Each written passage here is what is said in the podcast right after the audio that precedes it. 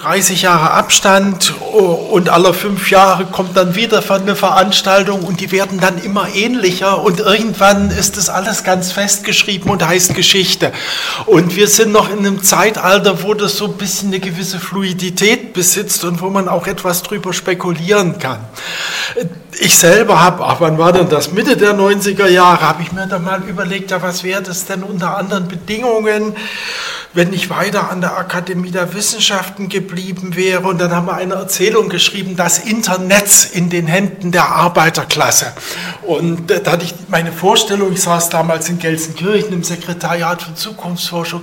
Ja, mein Gott, was wäre das, wenn ich plötzlich über E-Mail Kontakt mit meinem Ich in dem anderen Zeitstrom hätte, wo ich noch an der Akademie der Wissenschaften bin. Und da habe ich mir vorgemalt, ich komme dann irgendwie so durch die Hintertür auf die Webseiten der DDR. Also sowas ähnliches habe ich angenommen, wo man aber mit der rechten Maustaste immer anklicken kann, die Bilder, und dann steht immer da äh, Digitalisierungsdienst der Deutschen Demokratischen Republik. Das heißt, da müssen die ganzen kleinen Bildchen, die brauchen dann eine Genehmigung und man konnte sich da vieles Schöne vorstellen.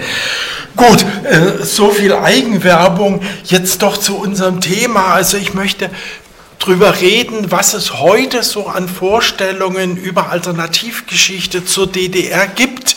Und äh, gleich vorab gemerkt, bemerkt, das ist doch ein bisschen sehr einseitig. Und ich freue mich, dass der Professor Rösler hier ist, der da schon mehr andere Seiten mit reingebracht hat, die den Autoren bislang entgangen sind. Aber ich bin ja im Hintergrund auch so halb Wissenschaftler und fange deswegen ein bisschen wissenschaftlich an. Worum handelt es sich denn bei Alternativgeschichte? Und wenn man da versucht zu recherchieren, da stößt man auf eine Vielzahl von Begriffen. Parallelgeschichte, Allohistorie, das sagen natürlich, die sich besonders wissenschaftlich ausdrücken wollen, oder Parahistorie, kontrafaktisch wird heute oft benutzt, also nicht den historischen Fakten entsprechende Geschichte, virtuelle Geschichte, die irgendwo in einem virtuellen virtuellen Raum ist oder eben, wie man es in der Science Fiction macht, Alternative Time Stream. Da gibt es viele Zeitströme, im Prinzip unendlich viele. Zu jedem Zeitpunkt spaltet sich die Welt in unendlich viele Welten auf. Many Worlds Interpretation of äh, Quantum Mechanics, also aus der Quantenmechanik, kann man das erläutern. Und dann gibt es all diese Realitäten nebeneinander und wenn man Glück oder Pech hat, kann man von einer in die andere reisen gibt es massenhaft Romane darüber und es geht dann bis ins Beliebige. Also auch nicht so toll. Und man muss immer sehen, was machen die Geschichtswissenschaftler selbst und was machen die Science-Fiction-Autoren und andere Belletristen. Aber vielleicht muss man vorausschicken, ja, am besten hätte ich hier einen Buchtitel genommen, der hieß Auch Clio dichtet. Clio, die Muse der Geschichtsschreibung, erfindet auch. Sie dichtet auch. Sie bringt Geschichte in ein erzählbares Schema hinein. So die Geschichte als solche ist eigentlich überwältigend viel. Man muss sich was herausnehmen. Und leider geht es eben nicht, wie der Leopold Ranke sich das gedacht hat, dass man Geschichte, die Vergangenheit so beschreiben könnte, wie sie denn eigentlich gewesen ist. Man kann immerhin versuchen, sie so zu beschreiben, dass man keine eklatanten Fehler drin hat, aber man kommt natürlich nicht darum herum, etwas herauszugreifen, dann primär die Geschichte von Kaiserhäusern oder der Arbeiterklasse oder von wem auch immer zu beschreiben und man hat auch immer eine Brille drauf, mit der man die Geschichte sieht, indem man sie verklärt oder eben äh, abkanzelt und äh, dadurch auch eine Position bezieht. Die Historiker sagen natürlich, sie versuchen das möglichst zu vermeiden und neutral und objektiv. Ja gut, äh, das geht schon im täglichen Leben schwer und wie soll es dann in der Geschichte besser gehen? Und ich habe ja eben zwei Beispiele aufgemalt, so ein historischer Roman wie Ben Hur. Also Sie kennen tausende von tollen und nicht so tollen historischen Romanen. Äh, spielen die nun in der Realgeschichte oder in der Alternativgeschichte? Die historischen Filme, die man heutzutage sieht, also Spartacus in allen möglichen Versionen und andere, äh, heutzutage Filme übers Mittelalter, da sind dann zu 30 Prozent auch Afrikaner in Europa unterwegs, äh, ja, weil man die ja nicht ausschließen will. Das heißt also, da wird von der heutigen Perspektive aus dann auch die Wahrnehmung der Geschichte schon verzerrt, so verzerrt, dass sie besser zur Gegenwart passt. Und eigentlich erkennst du an der Geschichtsschreibung immer die Gegenwart Und äh, das merkt man auch an der Alternativgeschichte zur DDR. Und was ganz anderes sind die richtig gehenden Verfälschungen, die Lügen, nicht bloß Fake News, sondern Fake Histories, die auch immer wieder in Umlauf gesetzt werden und äh, die mitunter sich wahnsinnig weit verbreiten in hunderttausender Auflage, wie die kleine Geschichte der KPDSUB. Ah, gut, äh, ich glaube, die habe ich nicht mal mehr zu Hause stehen. So, also, Ausgangspunkt aber für Alternativgeschichte sind, äh, ist das 19. Jahrhundert, das frühe 19. Jahrhundert. Man kann sagen, dass vielleicht die Alternativgeschichte tatsächlich an die Utopien anknüpft, das heißt an äh, ja, Gesellschaften, Staaten, die auf Inseln liegen, die nicht erreichbar sind, die nicht zu dieser Realität gehören, die eine andere, eine bessere Realität darstellen. Und 1771 hat ein französischer Vielschreiber, der Lucien Sébastien, Louis Sébastien Mercier, der hat dann einen Roman über das Jahr 2440 geschrieben, wo es äh, Luftballon, Regelverkehr nach China gibt und ähnliche Dinge und wo endlich in Paris Straßenverkehr Verkehrsregeln eingeführt worden sind. Also ein sehr moderner Roman für die damalige Zeit. Und ab 2440 war das so ein Zieljahr gewesen. Und andererseits, nachdem Napoleon bei Waterloo geschlagen worden ist äh, und die ja, globalen Großmachtbestrebungen Frankreichs endlich gescheitert waren. Da hat ein anderer Franzose hat dann ein Buch darüber geschrieben, wie Napoleon die ganze Welt erobert. Also eben nicht durch die Russen, Preußen, Sachsen, äh, Engländer und alle anderen Verbündeten aufgehalten wird, sondern bis nach China durchmarschiert und sozusagen ein einheitliches französisches Weltreich macht kann man sich fragen, ja, wozu schreiben denn dies, diese Romane? Wieso geht man von der utopischen Insel in die, erst in die Zukunft und dann verändert man die in die Vergangenheit? So. Ja, ich habe das versucht, ein bisschen so mit einem halben Zitat äh, von äh, Christa Wolf zu begründen, kein Ort nirgends, keine Zeit nirgendwann, das ist dann vielleicht die bessere. Richtig wissenschaftlich äh, aufgefasst hat es Charles Renouvier, noch ein Franzose, der ein guter Neokantianer war, also als Philosoph in äh, kantischen Linien gearbeitet hat, da auch ganz produktiv war. Und der hat ein wahnsinnig dickes Buch geschrieben, habe ich nicht mitgebracht. Also ich habe ohnehin praktisch nur eigene Werbeexemplare mitgebracht und ganz wenige Beispiele. Und der hat da das Buch geschrieben, von dem die Uchronie ihren Namen hat, Uchronie, l'utopie dans l'histoire. Die die äh, Utopie in der Geschichte. Und hat sich vorgestellt, da in dem Buch, ja, was wäre denn, wenn nicht das Christentum so schnell als weltliche Macht unter Konstantin und so weiter äh, ja, äh, triumphiert hätte? Und er macht das als ein fiktives Manuskript, das dann ein Mönch dann im 16. Jahrhundert geschrieben hat und also wo das Christentum in den Orient zurückgedrängt wird, dass dann auch kein Platz für den Islam, muss ich mal dazu sagen, der ja so eine äh, halb illegitime Abentwicklung des Christentums eigentlich im arabischen Raum ist.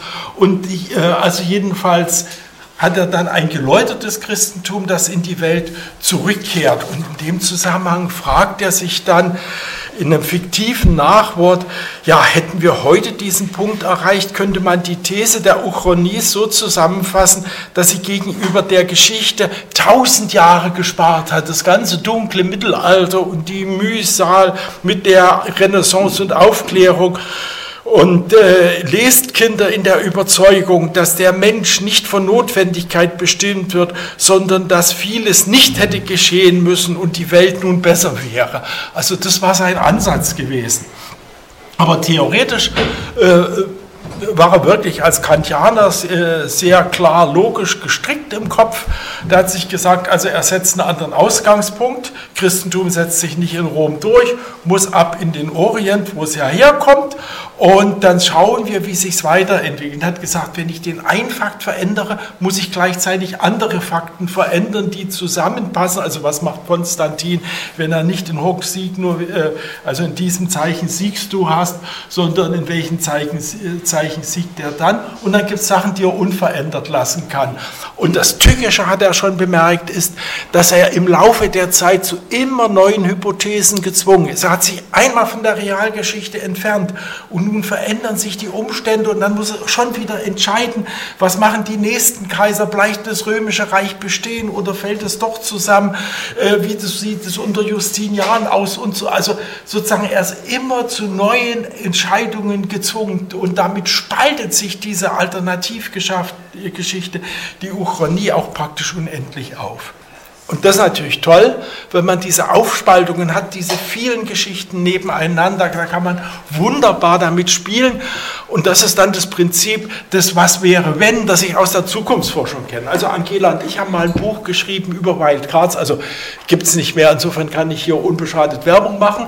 Äh, also äh, Wildcards und das bedeutet, dass, was könnte sonst noch passieren, was ist nicht so in der Standardzukunft drin und da gibt es so viele Möglichkeiten, die man durchdeklinieren kann.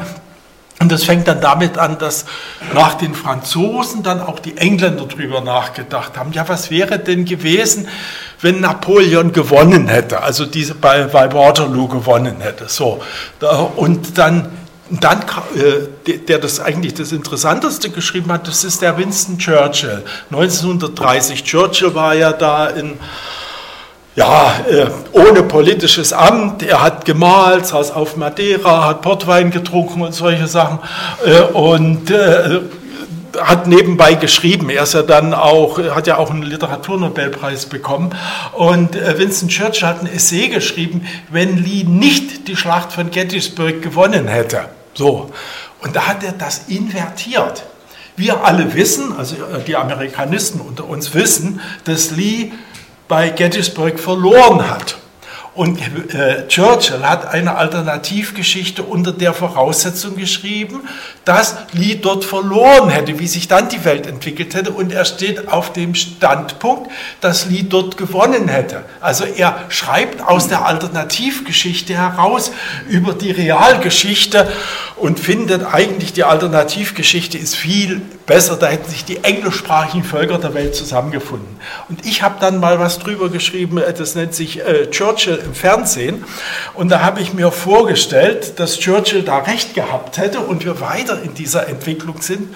Und ich wäre damals nicht am Sekretariat für Zukunftsforschung in Gelsenkirchen gewesen, sondern am rein preußischen Sekretariat für monarchische Studien in Gelsenkirchen und hätte dann auch darüber geschrieben, was für verrückte Sachen sich Churchill mit seiner Geschichte des Zweiten Weltkriegs ausgedacht hat. Er hat auch eine Geschichte des Zweiten und was für eine fürchterliche, absurde Welt Weltgeschichte mit so viel Blutvergießen er da erfunden hat, unsere Realgeschichte.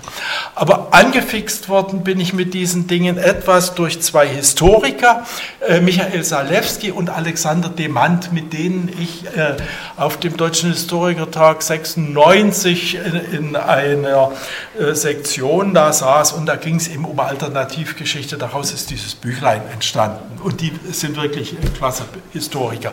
Die haben in die deutsche Geschichtsschreibung, die sozusagen sehr rankemäßig ist, äh, haben die hineingebracht, dass man wirklich über Alternativen nachdenken kann und dass das einen Wert hat. So, Renovier hatte von den Aufspaltungen gesprochen. Und wenn man schaut, wie viele Leute dann äh, solche Erzählungen, Romane, geschichtlichen Essays entwickelt haben, dann gibt es natürlich jede Menge andere Bezeichnungen dafür. Bifurkation heißt schlicht Aufspaltung. Äh, oder Englisch äh, Point of Divergence, Entscheidungspunkt, Triggering Event oder Yon Bar Angel.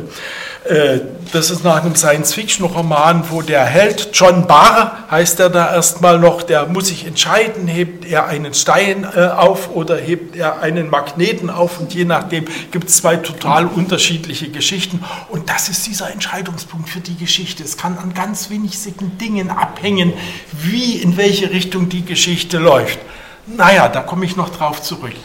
Und was sind so typische Punkte, wenn man von aufgehobenen Steinen oder Magneten absieht? Das sind natürlich Ausgang von Schlachten. Gettysburg, Waterloo und äh, Stalingrad, was weiß ich, andere Schlachten. Ergebnisse von Revolutionen, Verschwörung.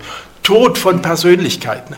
Also es gibt sozusagen ganze Bibliotheken darüber, was wäre, wenn XYZ früher oder später gestorben wäre.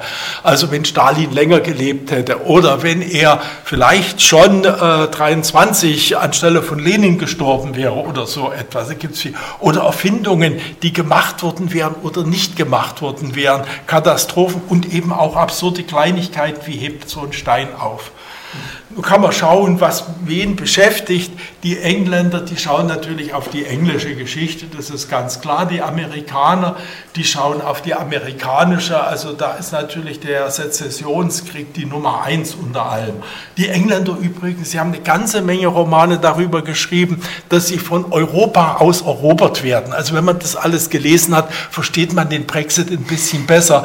Und äh, also schon im 19. Jahrhundert, da gab es ja Pläne, einen Kanaltunnel zu bauen. Und sobald es diese Pläne gab, haben die drüber geschrieben, wie dann die französischen Reiter durch den Tunnel kommen und England äh, ja, erobern und, und später dann, äh, wie die Preußen kommen. Zum Teil sind es Zukunftskriegsromane, also eher Science Fiction, äh, aber eben auch so rückwärtsgewandte Sachen. Also da gibt es sehr viel. In Deutschland gibt es da einige interessante Sachen und der Wolfgang Both, der hier sitzt, der kennt das erste ganz genau, nämlich von Walter Müller, wenn wir 1918, also erfolgreiche Revolution, wie wäre dann die deutsche und europäische Geschichte gelaufen? Ja, äh, man darf den Revolutionen immer nicht so viel zutrauen, aber vielleicht, äh, also es ist wirklich ein echter anderer Ansatz, ein, äh, sagen wir eher USPD Deutschland als ein SPD Deutschland, was dann erstmal draus geworden ist. Oder Karl Ammery also ein ganz klasse bayerischer Science-Fiction-Autor äh, und war mal Chef des Bandclubs, des Westdeutschen Bandclubs gewesen. Karl Amery, der hat an den Feuern der Leiermark geschrieben. Äh, das handelt davon, dass die Bayern 1860 die Preußen besiegen und sozusagen äh, die Liberalitas Bavariae dann zur deutschen Staatsdoktrin wird anstelle der preußischen Pickelhaube. Also das war sozusagen eine rückwärtsgewandte Utopie äh, mit äh, sehr viel mehr Freiheit. Also die haben äh, übrig gebliebene Kämpfer aus dem amerikanischen Bürgerkrieg da eingeladen. Die sieht man hier auf dem Bild drauf. Und dann gibt es natürlich noch viele andere, manche, die dann eben auch das Kaiserreich bis zum heutigen Tag verlängern. Da macht man dann ganze Serien draus bei dem Oliver Engel. Ja. Und natürlich äh, ja, wie sieht es aus mit dem Faschismus, mit dem Hakenkreuz? Zwei Werke habe ich hier angeführt, äh, die eigentlich auch Science Fiction sind, in die Zukunft gewandt. Sinclair Lewis, der große sozialistisch eingestellte Romancier, der hat geschrieben, It can't happen here. Das kann bei uns in den USA nicht passieren. Und da beschreibt er, wie in den USA sich eine faschistische Diktatur etabliert mit einem starken Führer.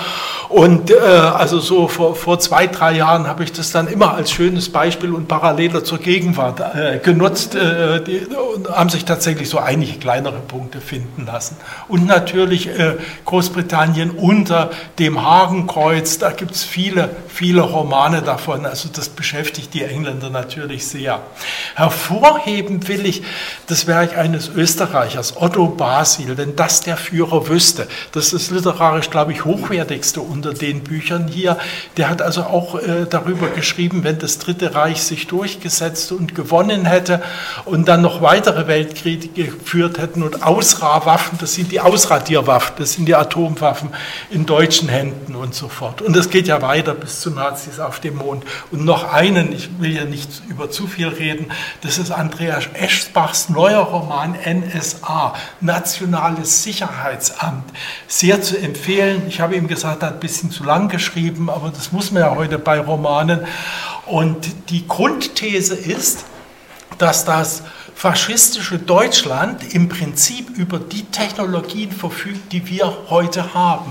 Also Mobilfunk äh, und Auswertung von Big Data und Datensammeln. Und beispielsweise führen die Nazis mit als allererstes, äh, nein, schaffen sie als allererstes das Bargeld ab, haben nur noch digitales Geld angeblich um die Kapitalflucht der Juden zu verhindern, damit die das sozusagen alles äh, der Reichskasse zuschlagen können. Aber letztlich ist das dann die perfekte Überwachungstechnologie und gleich in der Anfangsszene gelingt es da äh, SS-Leuten anhand des Kalorienverbrauchs, der sich an den Einkäufen, die digital bezahlt worden sind, ablesen lässt, dass in Amsterdam da eine Familie zehnmal so viel Lebensmittel einkauft, wie sie selbst verbraucht und dann wird eine SS-Truppe hingeschickt äh, und die heben dann Anne Frank und Familie aus. Also, bis, äh, also es geht einem nahe, okay, und er ist ein guter Autor. So, nochmal ein kleiner theoretischer Teil und dann endlich zur DDR-Geschichte. Die Historiker und Autoren haben unterschiedliche Interessen. Der Alexander Demand, der will wissen, wissen, wie sind Entscheidungen zustande gekommen. Gab es für die Akteure zu einer bestimmten Zeit überhaupt eine Option, anders zu handeln? Wie war das äh, Migrationskrise? Äh, 2015 im Bundeskabinett. Hätten die sich anders entscheiden können oder nicht? Also wäre jetzt so, äh, heute so eine Frage, die man stellen kann. Oder auch, wie stark wiegen bestimmte Faktoren? Sagen wir bei der DDR, wie stark waren die rein ökonomischen Faktoren? Wie stark haben die zum Niedergang beigetragen? Wie stark haben die kulturellen Faktoren, die politischen Faktoren dazu beigetragen? Kann man das irgendwie abwägen? Oder dass man auch überlegen kann, wie wahrscheinlich ist eine bestimmte Entwicklung? Also wenn das Cabinet Asquith äh, im Jahr 1940 14 sich etwas klüger verhalten hätte, dann wäre es vielleicht nicht zum Ersten Weltkrieg gekommen. Also äh, Spekulationen natürlich, aber sie können zur Erkenntnis der Geschichte beitragen, wenn man dann richtig spekuliert. So, und die Autoren wollen unterhalten, das ist ganz klar. Natürlich wie Basil oder Eschbach auch etwas ihren Zeitgenossen sagen, das ist ganz klar. Äh, aber da geht es eher darum, bei beiden sich mit der Gegenwart zu reiben, äh, also Polemik durchzuführen und mitunter auch äh, steckt da Nostalgie dahinter. Ach, wäre das schön gewesen bei Renouvier. Wir hätten uns tausend Jahre im Mittelalter sparen können, wenn das mal mit dem Christentum da unter Konstantin anders gelaufen wäre. Äh, der Mann würde fragen, ja, äh, stimmt das denn? Und er hat über solche Sachen gearbeitet. Aber immerhin die äh, Fragestellung, die dann zu einer nostalgischen Revision der Geschichte führt. So. Und dann hatte ich noch gesagt, mit diesem Aufheben von dem Stein und dem Magneten, diese kleinsten Ereignisse, die die Geschichte beeinflussen können. Und da gibt es einen großen Streit äh, unter Historikern und unter Autoren. Die einen, die setzen auf den Schmetterlingseffekt, die sagen, auch die kleinste Veränderung kann immense Folgewirkungen nach sich ziehen. Das ist Ray Bradbury, der Science-Fiction-Autor, Sound of Thunder. Da hat er tatsächlich so einen Schmetterling da irgendwo in Jura, also in der Saurierzeit. Und je nachdem, ob der zertreten wird oder nicht zertreten wird, haben wir eine andere Gegenwart. Oder dann eben hier vor Want of a Nail, also da ein Hufnagel fehlt, verliert ein Pferd sein Hufeisen und damit geht die Schlacht verloren und Amerika sieht anders aus. Also Chaostheorie, kleinste, kleinste Ursache, größte Wirkung. Und dann gibt es andere, die sagen, nein, nein, Geschichte, die ist resilient, das biegt sich alles irgendwie zurecht. Das hat der Wladimir Tendriakow in seinem Buch Anschlag auf Visionen, das wir in den letzten DDR Stunden noch diskutiert haben, hat er das durchdekliniert. Egal, was die da an dem Forschungsinstitut machen und an der Geschichte drehen, das schwenkt immer wieder in die Realgeschichte ein. Das hat schon André Mauroy beschrieben. Und äh, also der, mit wenn der Louis so und so viel äh, eine Spur mehr Festigkeit gezeigt hätte, der hat da geschrieben, der himmlische Historiker, dessen Aufgabe es ist, all die Möglichkeiten, die zahlreicher sind als die Sandkörner am Fluss, miteinander zu vergleichen, entdeckt bald, dass die Geschichte menschlicher Gesellschaften über längere Zeitabschnitte hingesehen immer mehr oder weniger die gleiche ist. Die Tatsachen ändern sich. In einer Hypothese gibt es ein wenig mehr Leid und Elend, in einer anderen ein wenig mehr Ordnung. Aber 100 Jahre früher oder später erreichen die Entwicklungen den gleichen Punkt. Klingt fast nach historischem Materialismus. Also das, ist, das sind die gegenüberstehenden Theorien. Und nun kann man sich sagen, ja, Geschichte spaltet sich auf. Und als Zukunftsforscher ist dann meine Meinung, ja, die Szenarien, die wir heute entwickeln, die sind im besten Fall später mal Alternativgeschichte. Und nur nachträglich aus der heutigen Perspektive scheint die Geschichte so völlig logisch, eindeutig und notwendig auf den heutigen Punkt des Jahres 2019 hinzulaufen. Äh, wie sagt Rumsfeld, er ist nicht der Auffassung, dass die Zukunft besonders unvorhersehbar ist. The past was not predictable when it started. Also auch die Vergangenheit war nicht vorhersehbar, als sie damals angefangen hat. So, äh, es ist nicht ganz beruhigend. Gut, so, das lasse ich jetzt hier mal weg und jetzt endlich zur DDR. Also ich habe zusammengekramt. Ich habe zusammengekramt, was ich finde. Es ist nicht ganz alles. Also es äh, fehlt zum Beispiel ein sehr schöner Essay von Carsten Gruschel, so ein fiktiver Essay, wo er mal beschrieben hat, wenn man im Mansfelder Land rechtzeitig riesige Goldfunde gemacht hätte. Dann hätte die DDR sozusagen alle ihre Schulden bezahlt und auf Gold ein Wirtschaftswunder aufbauen können. Äh, liest sich ganz lustig bei ihm, das Gold ist nicht ganz das Zentrale. Und dann habe ich hier eben einige Romane und Erzählungen gefunden und durch die gehe ich mal durch. Das eigene kann ich weglassen, das hatte ich am Anfang erwähnt. Da ist zuerst der Reinhold Andert, den die Älteren unter Ihnen euch noch aus dem Oktoberclub kennen. Und er hat relativ schnell nach nach der Wende hat er sein Buch über rote Wende geschrieben, doch andersherum. Die BDR, also nicht BRD, sondern muss ja bitte schön ein bisschen anders sein, äh, die wird an die DDR angeschlossen und zum fünften Jahrestag wird dann heftig gefeiert. Und was macht der Gute? Der baut dann Leute rein. Da gibt es einen Dr. Thiese. Hm? Die kommt einem der Name bekannt vor.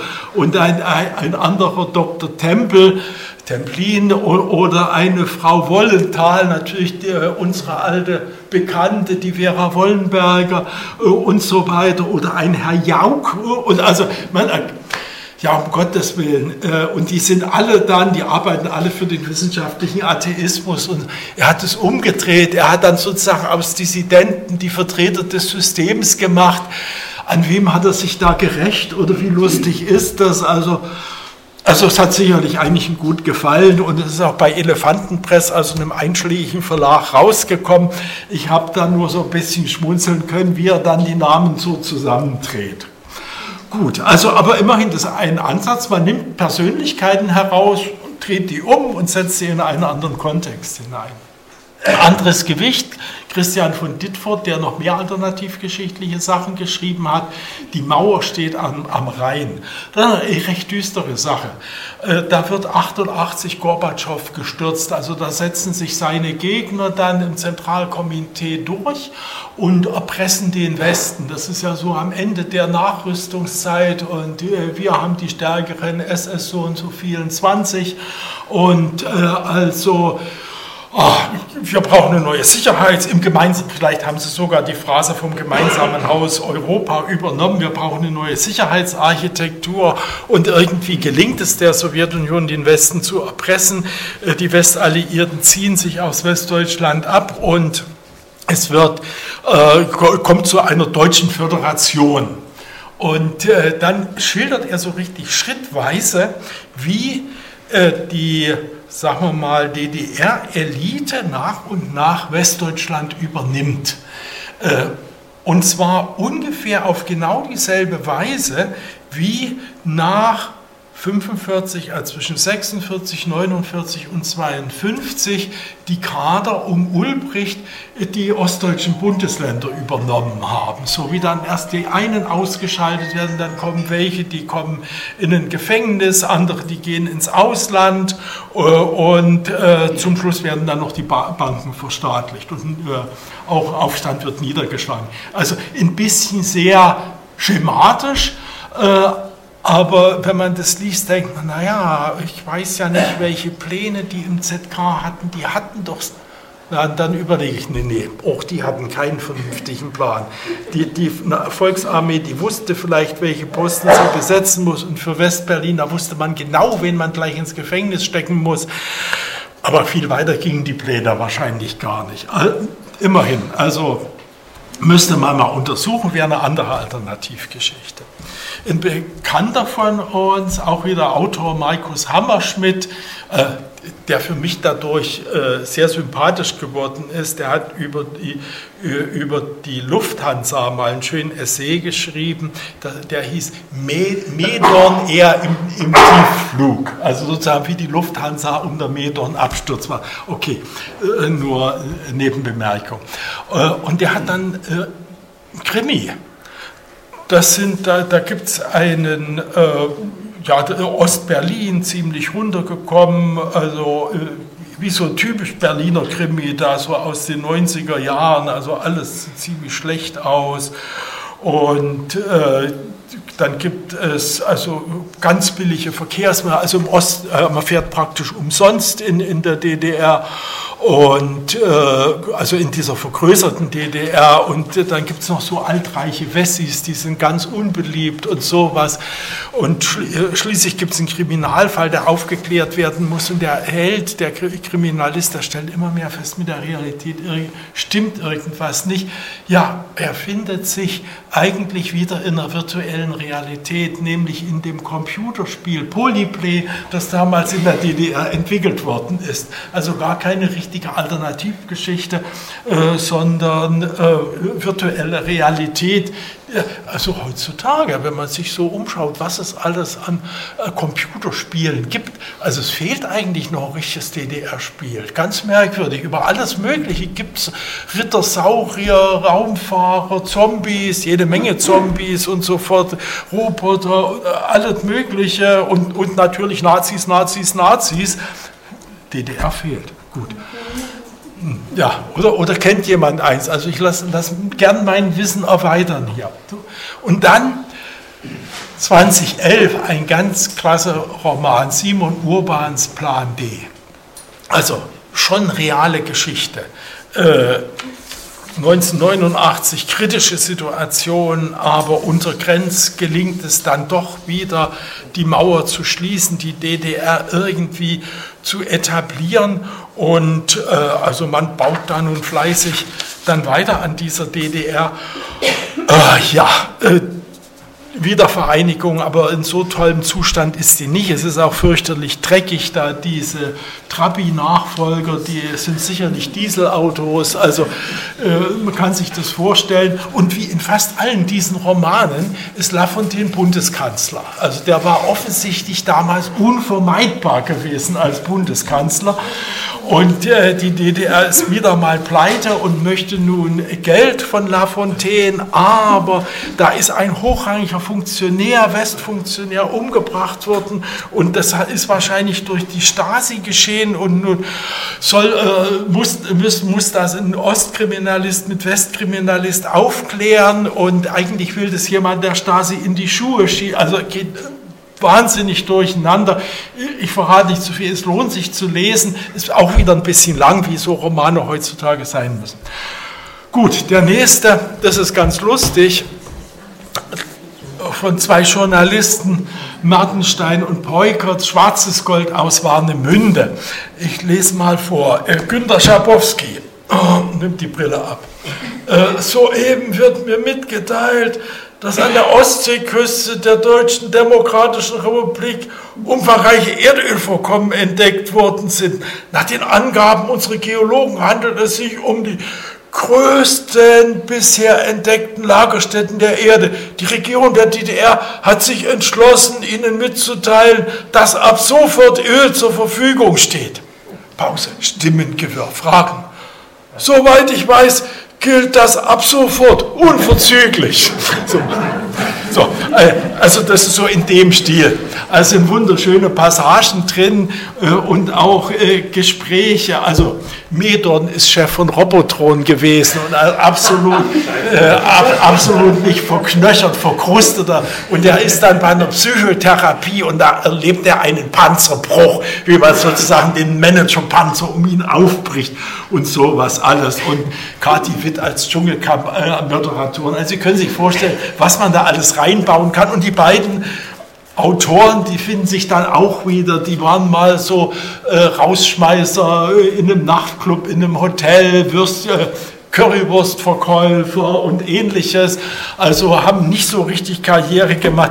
Also amüsant, lehrreich, naja, weiß ich nicht. Aber jedenfalls äh, zeigen die also auch in einer DDR, die auf schwarzem Gold aus Warnemünde aufgebaut ist, ist nicht alles so ideal. Die DDR ist eine perfekte Konsumgesellschaft, aber sie erstickt an ihren Umweltproblemen, wenn man es so will, und, und an den anderen Problemen. So, und jetzt kommt der, den wir als letzten gelesen haben, der uns am meisten gefallen hat. Das ist der Thomas Brosig. Äh, vielleicht kennen einige von Ihnen Helden wie wir, das andere Ende der Sonnenallee oder das Udo Lindenberg äh, Musical, da hat er an Libretto gearbeitet. Äh, also, das gibt es in keinem Russenfilm, ist seine fiktive Autobiografie, die bis 1990 so mehr oder weniger entlang seiner realen Biografie mit allen Erfahrungen in der Nationalen Volksarmee, beziehungsweise erst dann zu irgendwelchen anderen Truppen abgestellt worden, drin ist. Und äh, also der ist in der Fröbelstraße dann eingezogen worden. Ich kenne das, das hat er bis ins Detail genau drauf.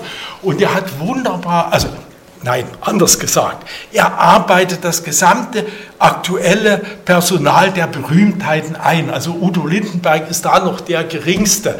Also er, er arbeitet Politiker ein, er arbeitet äh, also ja, alle möglichen wissenschaftlichen Größen, ein Gregor Gysi. Am besten hat mir äh, ein Brief ge gefallen, den Nina Hagen ihm geschrieben hat und wo sie ihm sagt, also gegen Krebs, um Gottes Willen, der Antibiotika, böse, böse, böse Pharmaindustrie, nur der Mistelzweig und sie schickt ihm 3000 Packungen Mistel äh, und, und so. Äh, also äh, sowas von getroffen. Äh, Im Hintergrund, die DDR geht hier den chinesischen Weg. Das heißt, sie setzt auf Holz und Windkraft. Das heißt, die Wälder werden abgeholzt und es werden daraus äh, äh, Windgeneratoren gebaut und, und sie verkaufen den Strom in den Westen. Die wird eine Elektrokratie. Das ist also Diktatur äh, mit Kapitalismus. Ja, also auch die kleinen, zuerst die kleinen, dann ein bisschen größere private Firmen werden freigegeben und so weiter. Ja. Und der Held, der macht das nun alles mit, der ist ein berühmter Schriftsteller da drin, das ist auch so ein bisschen selbstironisch und was ihm da alles geschieht. Und dann bekommt er, um Gottes Willen, jetzt habe ich die Seite nicht aufgeschrieben, da bekommt er jedenfalls, nachdem die ganze DDR schon auf Wind umgestellt, übrigens Wind machen, das ist so ein typisches Thema auch in der DDR Science Fiction gewesen, also viel Wind machen, also da bekommt er nun mit, da, dass es einen Roman gibt von Simon Urban und im Simon Ur, äh, und da drin beschreibt der Simon Urban eine andere DDR und äh, also die, wie, wie war das? Orban erfindet eine Fluchtwelle über, über, Ungarn im Sommer 89, nachdem die Ungarn Grenzbefestigung demonstriert haben. Die Fluchtwelle bringt in Orbans Vorstellung einige Unruhe in die DDR-Gesellschaft. Menschen protestieren, fordern Demokratie und Freiheit. Honecker wird von den eigenen Leuten gestört und das Politbüro-Mitglied Schabowski verhaspelt sich auf einer Pressekonferenz, was zur Maueröffnung führt. Soweit so doof. In der Folge gibt es sowas wie Druck von der Strahlen, Übergang, freie Wahlen, Währungsunion sind binnen eines Jahres für die DDR eingemeint. Helmut Kohl wird bei den ersten gesamtdeutschen Wahlen sogar von den DDR-Bürgern, pardon, den Ostdeutschen gewählt.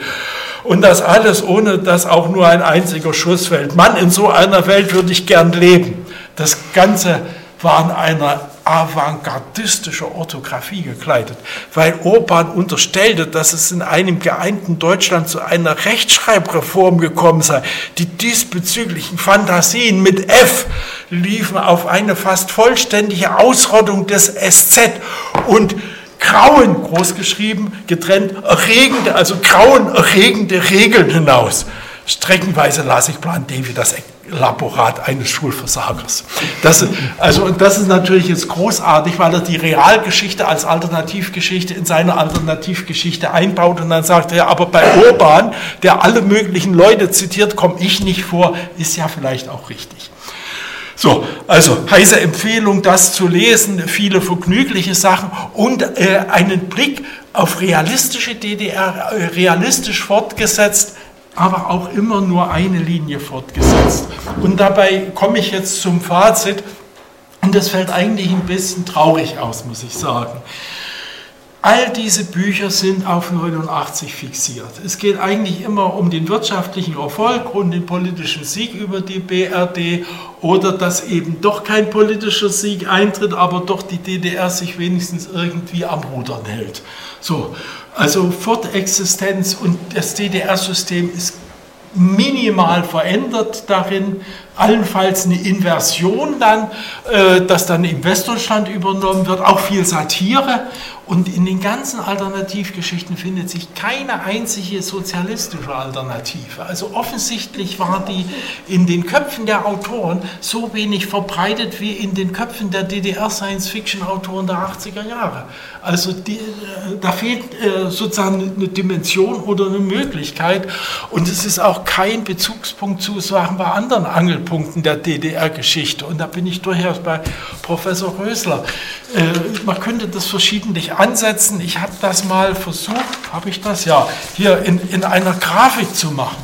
Ja, wäre nicht der Stalin-Plan, äh, also eigentlich hat den wohl Beria ausgearbeitet, aber egal, der Stalin-Plan, ein neutrales, wiedervereinigtes Deutschland 53, wie wäre es dann weitergegangen? Wenn, äh, ja, wer war am meisten dagegen, war es überhaupt ein ernst gemeintes Angebot? Lasse ich die Historiker rüber. In 56 wenn nicht äh, der Aufstand niedergeschlagen worden wäre, wenn sich das vielleicht mit äh, Polen, äh, Ungarn zu derselben Zeit ungefähr verbunden hätte. Oder 61. Oh, niemand hat die Absicht, eine Mauer zu errichten. Wenn tatsächlich niemand eine Absicht gehabt hätte, ja gut, äh, noch drei Jahre DDR und dann, oder? Äh, was wäre da geworden? Hätten wir sehen können. Oder selbst mit Mauer. Äh, wenn es eine kulturelle Lockerung gegeben hätte und kein Kahlschlagplenum, äh, wo äh, vor allen Dingen die Filmemacher in die Zange genommen und die Autoren auf den Bitterfelder Weg geschickt worden sind. Vielleicht wäre da was anderes geworden. Vielleicht hätte es dann so eine Art kulturellen Aufbruch in der DDR gegeben, wie in der Tschechoslowakei. Hätte es dann nicht einen Prager, sondern einen Berliner Frühling 68 gegeben mit, mit einem hiesigen Richterpapier und, und, und ähnlichen Dingen und äh, Dubček, was weiß ich, wen wir dafür hätten nehmen können. Also, äh, ja gut, äh, kann man sagen, äh, die Geschichte, die strömt immer in diesen großen Fluss zurück und es sind so große äußere Zwänge, die dann dafür führen würden, auch wenn wir einen DDR-Dubček gehabt hätten, hätte der sehr schnell auf ein, eins auf den Deckel bekommen oder wäre wie Imre Notch dann in Moskau oder ich weiß nicht wo umgebracht worden. Ja gut, Berliner Frühling oder eine andere Sache ja, überholen ohne einzuholen. Also eigentlich, eigentlich ein, eine äh, ganz klasse äh, eine ganz klasse Parole, hat nicht geklappt. Okay, so schnell war die DDR nicht und so anders war der Weg auch nicht. Aber die Ansätze zur Kybernetik, das trug ja auch einen Moment der Befreiung in sich. Es äh, wurden, war die Idee, marktwirtschaftliche Elemente, Preise einzuführen, also äh, kybernetisch gedacht, andere Regelkreise in der DDR einzuführen, sozusagen Kybernetik richtiggehend anzuwenden und nicht äh, staatsdoktrinär alles von der zentralen Plankommission aus bestimmen zu lassen. Vielleicht hätte es dann tatsächlich eine andere Entwicklung gegeben. Äh, das äh, neue ökonomische System der Planung und Leitung hätte erfolgreich sein können und wäre dann nicht von Honecker 71 äh, bis 73 dann zugunsten der Einheit von Wirtschafts- und Sozialpolitik abgeschafft worden. Also solche Punkte gibt es. Oder Biermann-Affäre wenn das andersrum gelaufen wäre und äh, die Parteiführung gesagt hätte, ja, also wir müssen schon den Intellektuellen ein bisschen Freiheit lassen, der Preis ist uns zu hoch, äh, Bier, Biermann kann unser Volk aufmuntern und er tritt ja für einen Sozialismus ein, dann äh, sozusagen der DDR-Sozialismus in, in den Farben eines Gitarristen, das wäre auch eine interessante Sache gewesen. Oder Stückchen weiter, 81, äh, Strauß-Besuch. Angenommen, Strauß hätte gesagt, nee, nee für euch verlumpte Ossis habe ich Bayer kein Geld übrig. Wenn die DDR-Staatspleite viel früher stattgefunden hätte, was wäre dann gewesen? So, und dann als letztes noch 89, auch da gibt es so viele Möglichkeiten. Wir im Schriftstellerverband, wir haben im Sommer 89, da haben wir darüber diskutiert, ja, was passiert? Wir merken, im Land ändert sich was. Äh, es gibt schon Pläne für Internierungslager. Was, wenn es zu einer chinesischen Lösung kommt? Das war für Angela und mich, wir kannten das nicht anders, das System. Wenn es nicht klappt, lässt Panzer auffahren, also chinesische Lösung. Oder im Schriftstellerverband, dann später 89, Christa Wolf Aufruf für unser Land, erhaltet die kleinste große DDR der Welt, so ungefähr. Gut gemeint, naja, war völlig unrealistisch, da haben wir nicht mal mit unterschrieben, äh, aber äh, war wieder von den, Inte na gut, die Intellektuellen wären damit gnadenlos gescheitert, verstehe ich auch, wäre eine andere Möglichkeit gewesen. Oder wenn äh, äh, Frankreich und Großbritannien in den 2 plus 4 Gesprächen gesagt hätten, ja 2 plus 4 gefällt uns auch weiterhin ganz gut, macht mal eure Föderation, aber nicht zu viel Einheit und etwa mit, mit eigener, äh, mit einheitlicher Währung und so. Nee, nee, wir führen jetzt den Euro ein und der gilt bis an die Elbe und aber nicht weiter. Ne, und dahinter können sie in Rubeln zahlen oder Slotti, was weiß ich. Also äh, es gibt so viele Möglichkeiten, so viel, was man hätte beschreiben können. Ist eigentlich fürchterlich. Jetzt müssen Angela und ich ran und anfangen, das abzuarbeiten. Aber äh, ob, dann Angela schüttelt zu den Kopf. Gut, vielleicht noch als letztes, wir interessieren uns für Alternativgeschichte offensichtlich, weil äh, ja, die Gegenwart ist nicht ganz unbequem, müssen wir uns eingestehen. Aber irgendwie gefällt sie uns doch nicht, ist so ein bisschen säuerlich, wenn man so will. Sehr milde ausgedrückt. Wir haben Fortschrittskader, äh, wir haben keine richtigen Utopien mehr, äh, Visionen, ja Gott, äh, wer hat denn noch? Vielleicht die Islamisten, vielleicht die AfD, keine Ahnung. In der Kultur merkt man auch das Unbehagen und so. Und dann liegt dann natürlich das Paradies irgendwo seitwärts in der Zeit und nicht mehr voraus, wie es über viele Jahrzehnte hinweg der Fall war, dass das die bessere Zukunft war. Und, und jetzt denkt man die bessere Alternativgeschichte. Traurig, traurig. Und manches Mal verspüre ich das auch, dieses Heimweg nach 89, wo alles so offen erschien. So. Ach so, noch geistlicher Ruinenwert, wenn man das nebeneinander legt. Kaiserreich hatte tollen geistlichen Ruinenwert, über die Weimarer Republik gibt es wenig. Das Dritte Reich toppt natürlich alles, ist ganz klar. Die DDR hat wenigstens auch einiges vorzuwerfen, wie groß der geistliche Ruinenwert der Bundesrepublik mal wird. Da habe ich meine Zweifel.